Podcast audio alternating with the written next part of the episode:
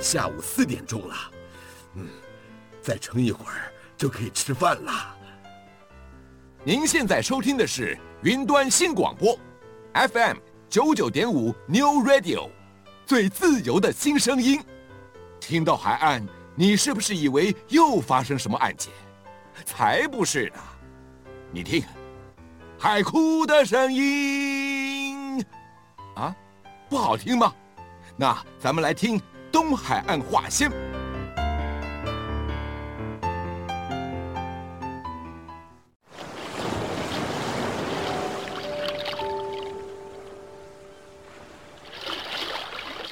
东海话为先。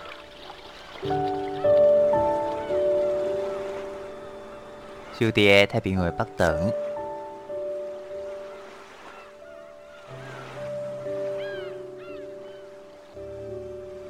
邀请您同齐拍开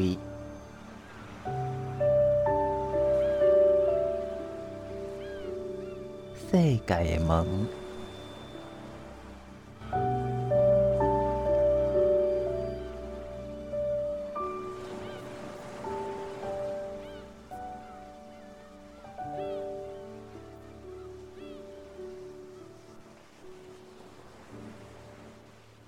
端新广播电台 New Radio FM 九九点五，我是 Tiff。大家有发现吗？最近天气开始变冷了。但是呢，其实我们平常吃冬令进补的时候呢，往往吃了太多的补物，让自己的身体过于燥热。有没有比较温补的方式呢？在今天节目当中呢，我要邀请我的好朋友，同时也是呢非常照顾我的幸福厨娘奶琪来跟大家分享我们温补的方式。那么，首先请奶琪跟所有听众朋友先打声招呼。哎，各位听众，大家好，我是奶奇，呃，Tiff 你好，是奶奇，其实也是在我们台东卓越农场的哦，这个行政主厨，所以呢，他主要是负责在我们的这个农场里呢，为大家烹调食物。那最近呢，我听说奶琪有一个非常拿手拿手菜，这个也是 他一直在推荐给我的，希望我赶快。过去品尝一下，来鉴赏一下，这个拿手菜是什么呢？哦、呃，最近因为天气冷，那其实冬天吃太多燥热的补，其实比较会上火。嗯、那一有一句话讲说，呃，冬吃萝卜，夏吃姜。那冬天为什么吃萝卜呢？因为太我们补的东西太燥热了，所以会要靠萝卜来降火一下。那所以我有想到说，哦、呃，我们可以用。四神鸡，嗯，四神鸡汤来做一个温补的动作。哎、欸，其实四物跟四神完全不一样耶。你到底是四物还是四神呢？哦，我是四神，抱歉讲错了。因为四物啦，其实刚刚分头给吼，而四四物是比较温补，欸、但是四神呢，其实是在呃，它的使用它的使用过程其实很不一样哦。因为素不辣是对于女性经期调理很有帮助，就像我们说的玫瑰四物饮。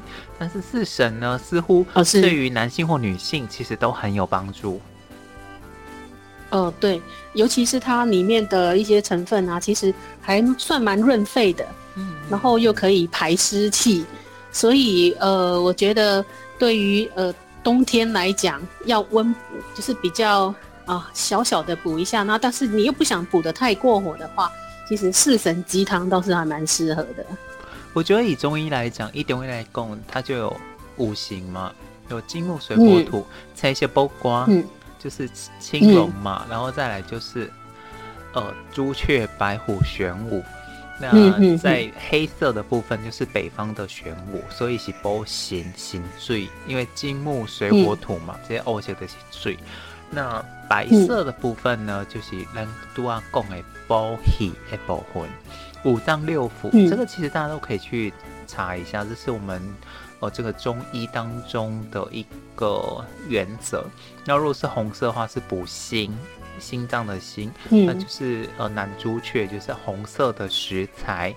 那再来黄色的食材呢，就是补土，就是补我们的胃。是在白色的呃这四物汤当中呢，其实蛮有趣的。它刚好所有的食材都是白色的。我简单跟大家分享一下啊，四神汤它就是茯苓、淮山、莲子、芡实。那如果没有芡实的话，就是会用薏仁来替代。那刚好它都是白色的，嗯、所以在我们的营养学上，它就是属于低 GI，就是不会快速释放糖类的这一些淀粉物质。那如果是以白色的成分来讲，它就是刚好是补肺。波兰内这个一补的补分。也是，其实这个四神鸡汤呢，也是我第一次煮。那因为呃。原本我是想要拿来炖猪脚的，那因为这是我第一次煮，所以我是带抱着那呃尝试看看的心情，然后来煮这这一锅汤，结果意外的让我觉得哇天哪，好美味啊！非常，所以就爱上了这一道菜。哎、欸，其实我觉得四神过去我们的印象就是猪蹄等猪蹄刀。对，是它就是跟内脏。其实四神可能在呃，或许外面我们喝到的四神汤大概是这样的形态，是因为呃，其实它也有成本的考量，或者是一些呃食材取得的问题。那如果说您当然您要把那这个四神汤做得更精致化、更更 level 更提高一点的话，您的食材可以就是用比较好一点的食材，因为毕竟我们自己吃的可以。吃好一点，那其实每一种食材它的风味都不同，所以就看您怎么去烹烹调这个这个汤品。对于我来讲，因为我不太喜欢处理地豆、地豆，因为它要洗很久，所以我都会用嫩骨啦，诶，脆骨的白骨，是就比那骨的部分，嗯哼，去煮这个四神汤，那它是达成一定的风味。但是我好奇的是，你怎么会想要用鸡肉呢？因为其实鸡肉的肉本身油脂比较少，我们都很担心说猪骨是不是会软？哎，夹起来不像你一样好吃。炖久了，当然也也较也较糊，也肉也较糊。但是这、嗯、这得要看你买的鸡肉的品质如何。就是我那个鸡肉是不是我们说养殖蛋鸡，就吃起来它蛋。鸡肉没肉鸡当然是它没有办法久煮，所以肉鸡的话是比较不建议，比较建议那种呃，比如说跑山鸡、嗯、或者是土鸡这一种，就是它其实比较经得起久炖的一些鸡肉。当然要看您吃鸡肉它的软硬程度，有一些有一些朋友他是比较喜欢吃比较 Q 弹一点的，嗯，所以这个跟你。鸡肉下去炖煮的时间其实也是有关系，然后跟鸡肉的品种也是有关系。当然，这个就看您要的是什么样口感的鸡肉。如果您呃牙口不好，想要吃糯糯糯的，那当然就炖久一点。像我第一次炖这个鸡汤的时候，呃，我是用土鸡下去炖了，我炖了两个小时。嗯嗯，其实炖了两个小时的程度已经是骨肉都可以分离了，但是它那个。相对的，它的这个汤的那个甜度跟鲜度，哦，那个就是我想要的，所以呃，就看嘿，是因为咱普通的能是能给啊，就是糊糊叉叉，就算煮好了，那个鲜度够，那个肉也不好吃。也许啊，是你可以考虑用小春鸡，因为我我我一直觉得说那种比较小只的鸡，嗯，它很快的，就是在快速锅的压力之下。它可以释放鸡的精华，嗯，但是另外一方面，它就像我们在喜宴吃到的佛跳墙或者是鸡汤，它那个压缩过的肉质并不会让你觉得不舒服，就是吃起来还是蛮有鲜味的。那这样的过程当中，是不是可以用这种小春鸡来替替代呢？呃，因为有一些食材，像那个您说的芡实啊、薏仁这些食材。它是比较容易煮不烂的。对，如果说这些食材没有事先泡过，或者是呃，就是先用这些食材先下去炖煮的话，呃，下去煮的时间会非常的长。哦，是是是。对，所以就要看您。其实，呃，在我的想法，我在我的烹饪的方式里面，就是所有的食材都在同一个时间熟成。嗯嗯。就是我一一整一整道菜完成的时间，嗯，所以我会去算说哪一些食材它，呃，就是会错开它会熟成的时间，而去做一些变化。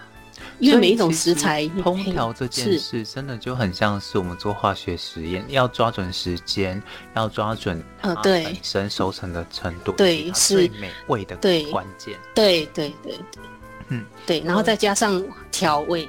对，那么到这里我们先休息一下。其实我想大家也都有一些疑问，就是你今嘛做的这个 素心汤，素心汤，嘿嘿。四神汤鸡它本身的这一些药材的分配比例，到底是怎么决定的呢？音乐过后，我们再请奶琪分享。当海花尾声，小弟太平为北等。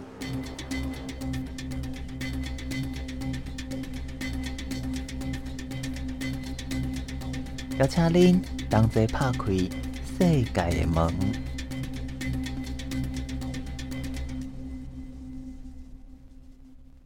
云端新广播电台 New Radio FM 九九点，我是 Tiff。今天为大家邀请到的是我的好朋友，同时也是台东卓云农场的行政主厨、幸福厨娘郭奶琪，来跟大家分享，我们到底要如何来在冬天呢，能够好好的来做这个。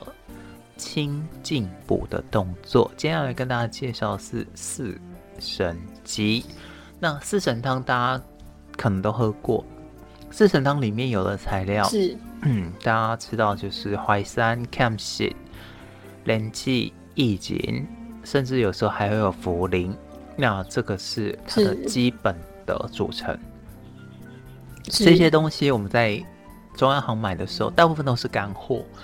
如何去让这些干货发挥它该有的气味，跟它哦这个饱足的食物的这个味道？我想这是需要花一点时间的，是不是？也可以请奶姐来跟大家分享。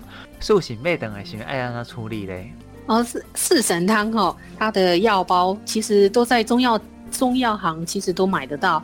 那您在网络上面也可以看看到它通常的比例，但是就是。因为我买的这家，呃，我也是很坦白讲，我是 K 港搞诶，但是它搞出来的那个，它分配的那个，就是弄得非常的好，所以煮出来的味道会让我觉得，呃，因为吃起来又跟外面的味道不一样，所以让我非常的惊艳。那这些食材呢，其实呃，就像 Tiff 有讲过，它这些都是干燥的，嗯，所以如果你的食材是不能。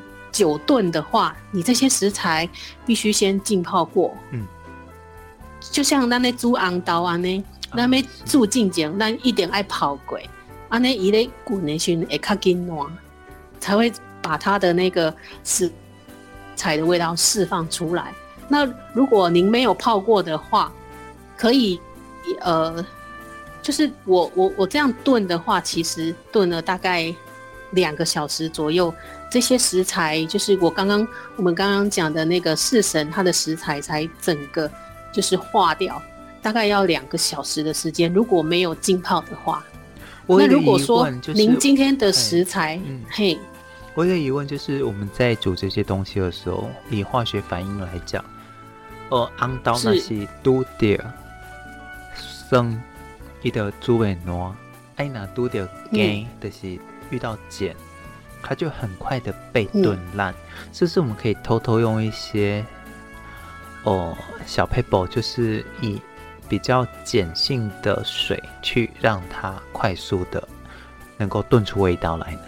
哎、欸，我炖这个部分倒是不会用这些 小撇步，我比较属属于比较偏向土法炼钢的方式、嗯嗯。基本上我们在料理食材，呃。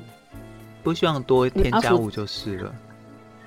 哎、欸，对，我就是会比较用一些比较传统的方式去烹饪这个东西。嗯，其实它它都会在你呃在成品的反就是反映出你的成品的味道的时候，你就会会有所感觉。嗯嗯嗯嗯，快速炖烂，像像我们说的，就是透过这些小配包，味道绝对不一样，就是了。呃，对，所以有很多东西，像呃，我们其实有一个还蛮呃，我们的餐点其实我们的餐点里面有一个非常重要的主主菜，叫做东坡肉。哦，那外面在烹饪的时候，它一定会用快锅把它炖烂。嗯，但是是我们的不一样。其实我的东坡肉都炖煮了四五个小时。哇哦！所以我一旦上菜的时候，呃，所有的客人都是称赞的状态。我的意思是，四五个小时炖煮的东坡肉跟用快锅炖煮出来的东坡肉，它口感还有它味道差在哪里？因为你，因为其实这是一个，呃，厨师对这个食食物的用心呐、啊。嗯嗯。其实它也也算是一个，呃，有没有用心，其实要看吃的人他感受的程度到多少。了解。了解如果说今天今天是用快锅煮出来的，你也觉得非常好吃，那我我也觉得 OK 呀、啊嗯，就是这是人跟人之间的一个感受度跟温度。爱、嗯、用这个方法，你讲两三点钟就去点，虽然讲做了拉素诶，但是煮起来味，这气味到底是安怎嘞？哦，k B 鸡，这个味道是我以前完全我就是会颠覆我。所有以前对四神汤的印象，那你以前对四神汤的印象是什么呢？就是呃，药酒的味道比较重。哦，是。哎、欸，对，就是对啊，汤比较清啊，它清清啊，不像我自己在炖的时候，这些食材其实都已经呃化在里面了。就是它其实煮出来，因为经过两个小时的炖煮。它煮出来的那个汤品已经是算白白汤了，哦，是，所以奶白色的感觉，对对对，所以其实我煮煮出来一锅，反而呃吃的人会说啊，为什么都只有肉？我要喝的是汤。但是四神整个就化在汤里了，对。几乎，它还是有保保保留，哎、欸，某部分是保留它原本的那个，还是有口感的。像像那个芡实啊，这些比较硬的东西，它还是有保留原来的口感。但是大部分的食材都已经融入到汤品里面，所以是乳白色的。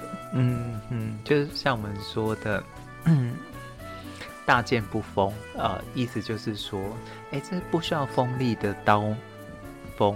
这个剑呢，就已经浑然天成了，就像我们说的这个玄铁重剑一样，它就整个化在这个汤中，出现的就是它感觉的让我们喝到的那个味道，而不需要特别的去呈现哦，好像某一些东西的食材是要让我们知道，哎，反而是这个话语无形之中。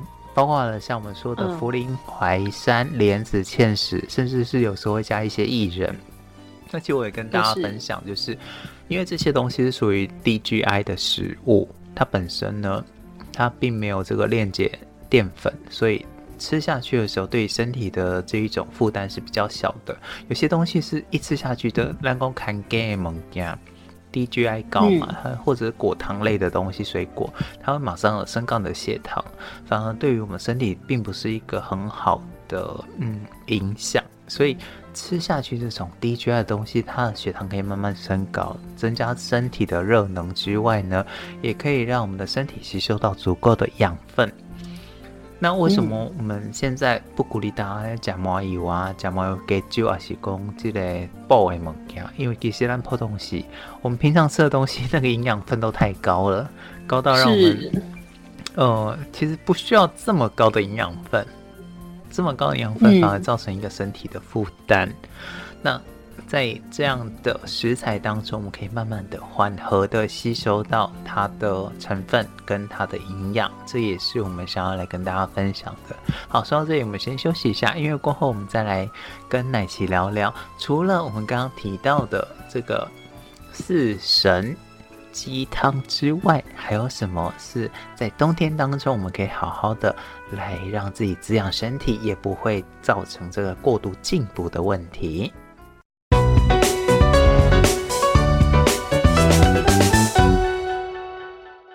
您现在收听的是 New Radio FM 九九点五东海岸化纤，我是 Tiff。我们为大家邀请到的是台东卓园农场的行政主厨郭乃琪来跟大家分享我们的四神汤鸡汤。当然，我想呢，这一个鸡汤对于大家来讲也是可以尝试的。那主要的关键呢，我是不是可以请乃琪先跟大家总结一下这个鸡汤是它本身的这个料理的诀窍？的一些技术总结。技术总结就是，呃，我们在煮这个鸡汤的时候，呃，它其实这个鸡汤它适合，我觉得蛮适合久煮的。嗯、那所以还是要看你煮的鸡肉喽。哎、欸，你你煮的食材，如果今天煮的是猪脚，那相对的，它这些食材可以跟着猪脚一起炖煮两个小时以上。它的味道会更好，就是，然后它的食材也刚好熟成。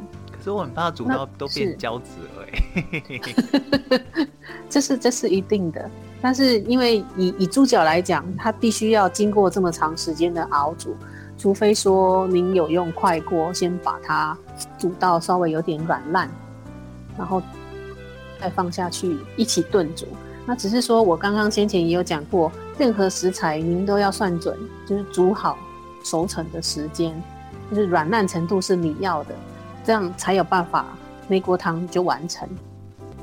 所以呃，听众朋友还是要依照你你的食材去做不同的应变跟处理。就像我呃先前我们也讲了，如果这些您炖煮的食材是不用花太多时间的，那您可能要先把您那些食材前一天。先浸泡过，浸泡过，隔天先用呃水，然后下去先炖煮，等于是说把你的汤底先炖煮起来，那你的食材再下去。我自己觉得啦，不管你洗杯讲菜是洗浓浓啊，但其实都是取决于你对于这个食材的掌握程度。对，我们刚刚讲了四神这个东西，它本来就是干货。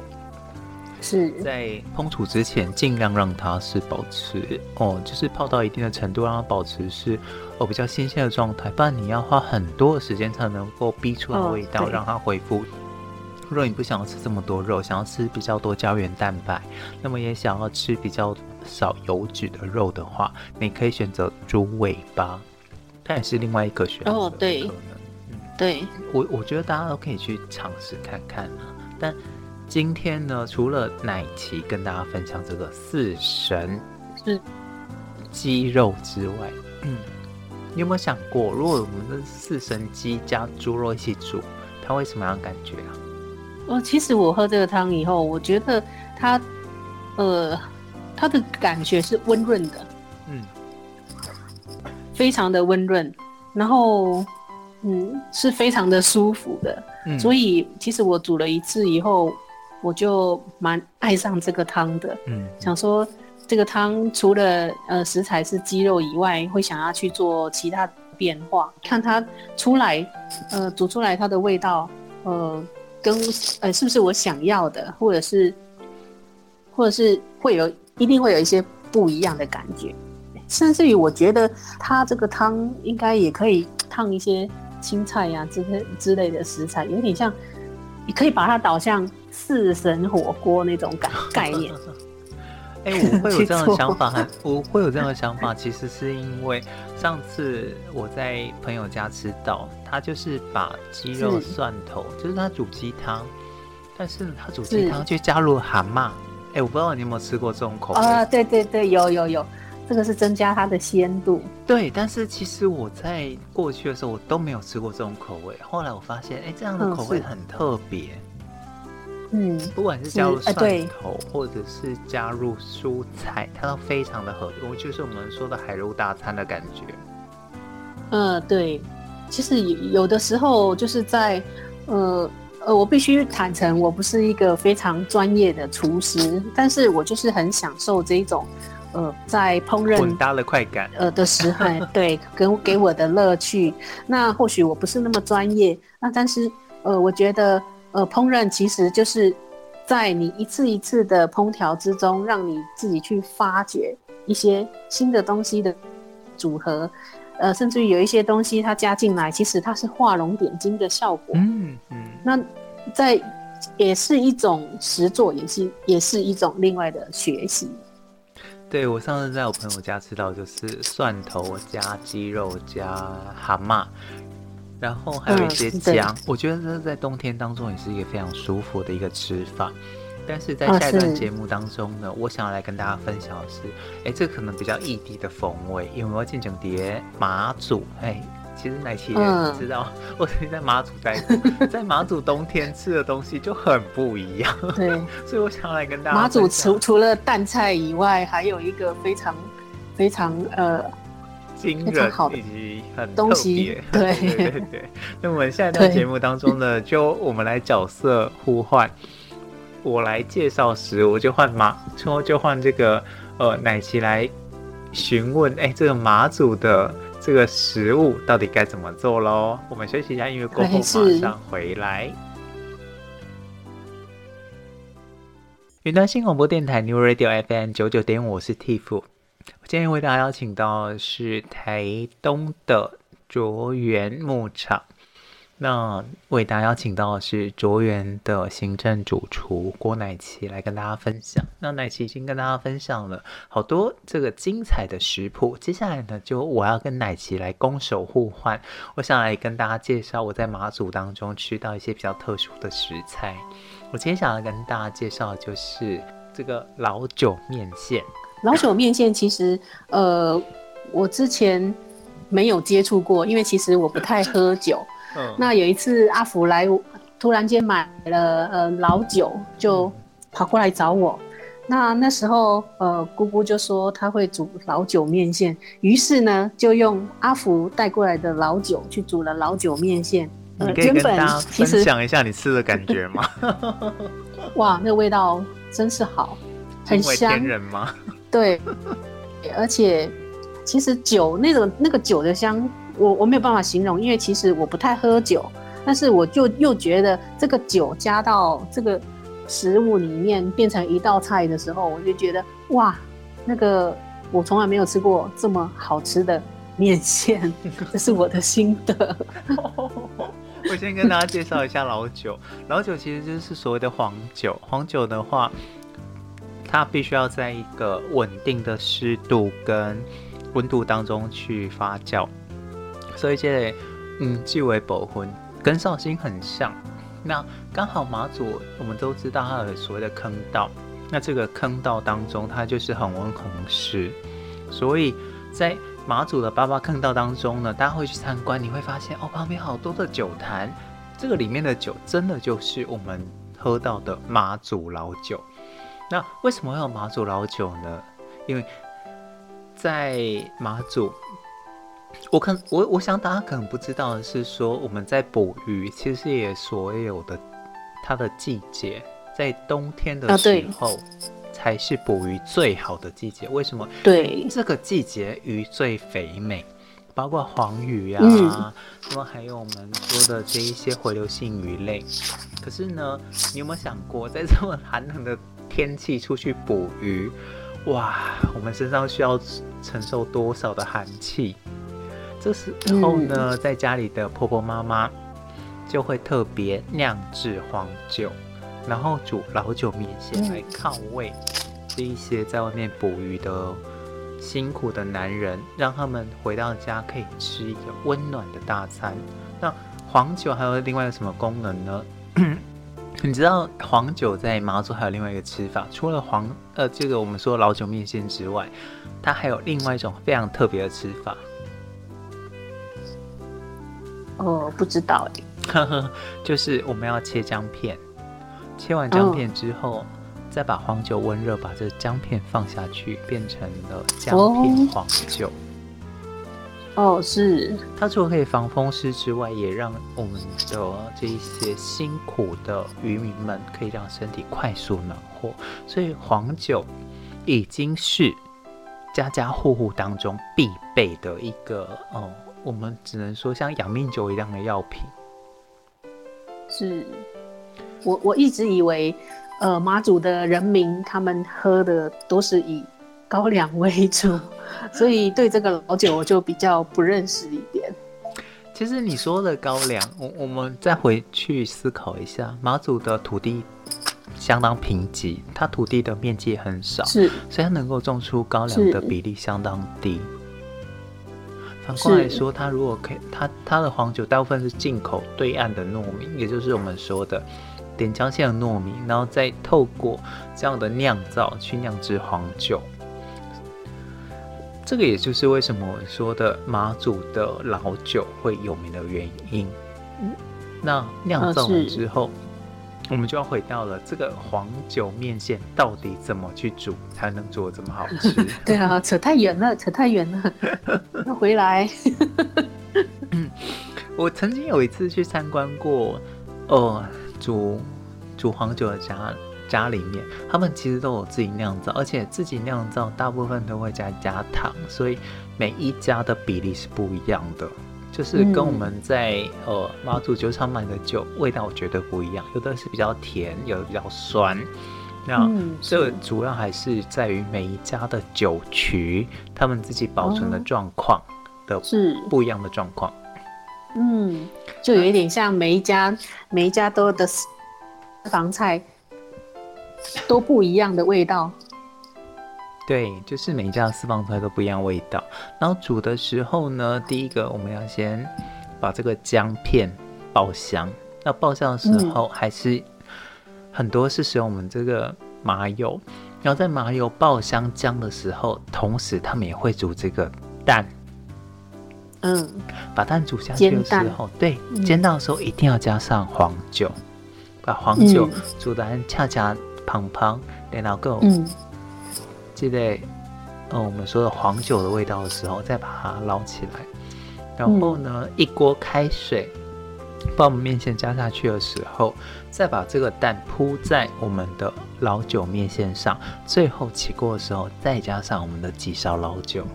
它不仅保持了黄酒的香，更同时呢，也保存了我们这个蛋的香，还有面线的香。这样的黄酒面线，不管在冬天吃，嗯、甚至是在哦我们说的这位来胡林郎来吃，都是非常棒的。嗯嗯，阿福，请问那如果煮这样老酒面线的话，姜加麻油不是会比较燥热吗？在这个部分，我想要回应大家的是，马祖平均的气温在冬天的时候是八度。尤其在过年的时候，甚至会低到两度。那这也就是为什么我们说的，它不像台湾一样加麻油，而是讲加我们说的哦，这个老酒会过于燥热的问题。还有一个很重要的关键是，台湾物产丰饶，所以我们才会一直告诉大家说，台湾真的吃的太好，好到嗯，我们其实过年真的不需要去过所谓的进补。但是是为什么今天在马祖要吃到这么补的东西？你今天想想看，你今天冒着零下八度、零下两度哦，呃，不，应该说八度跟两度的气温出去捕鱼，嗯，在回来的时候，那我身体的室温跟我们说的热量的失去，在这个时候，一碗热腾腾的。老酒面线不仅是满足你的心，满足你的胃，甚至是还有治病的功能。那这也是为什么我们会在马祖的时候吃到这样一碗的老酒面线，会感到这么满足。嗯，所以其实，在马祖是非常寒冷的，这样一碗老酒面线，对马祖的人民来说，它其实是。呃，已经算温补了，可以这样说吗？是的，没有错。是太冷了。是的，没有错。我觉得很多人没有到马祖去经过冬天，很难想象那一个过程。又又尤其，因为我们台东有东北季风，可能、嗯、呃，我们台台台东市民，呃，台东县民都可以感觉得到，东北季风是很强的。如果今天又是寒流来，然后又吹着东北季风的话，那真的是寒风刺骨。那以以以这样子的状态去想象马祖的那边的居民他们生活，那一定是比我们在台东这边还要冷的。对啊，就像现在、嗯、我觉得这这碗老酒面前，对，就像现在奶琪住的地方，其实也就是在台东，尤其你又住在山谷的低地。如果是东北季风来的时候，那种寒冷刺骨的感觉，我想一碗老酒面线，真的是你在寒冬当中的一一盏明灯啊。对，又尤其呃，像岛屿地地区也特别容易下雨，所以又更寒冷。这个可能我们我们都没有办法去体会他们这种在这种生活的状态，所以老酒面线是有必要的。嗯，对。所以这也是我今天想要来跟大家分享的。一开始是由奶吉跟大家介绍的四神鸡肉汤，然后还有我介绍这个老酒面线汤。当然，老酒面线汤对于很多人来讲，可能会真的是太过滋补了。但反过来说，如果是真的在寒流极端的状况之下，喝上这样一碗的老酒面线汤，是我相信对于大家来说，不仅是心灵的温暖，也会是一个身体跟我们说的生理上的一个满足。在今天节目当中呢，很高兴邀请到的是我们台东九园农场的行政主厨郭乃琪郭小姐，你也是我的好朋友，来跟大家分享。是在冬天的时候，我们如何去用一个轻滋补的方式？当然，另外一方面也是我介绍的，呃，这个比较是属于离岛当中的一个美食。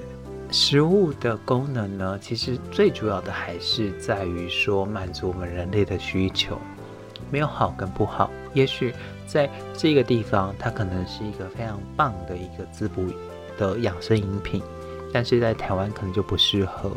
那我想要来分享的就是说，我们千万不要对任何一个地方的饮食文化有任何的想象。甚至是对于他有任何的批评，因为很重要的是，它就是这个地方当地所产出的特色。也希望大家能够用最开放的心胸来感受各地食物的美味。那么再次谢谢奶琪的分享，谢谢谢谢蒂芙，谢谢谢谢各位听众朋友的收听。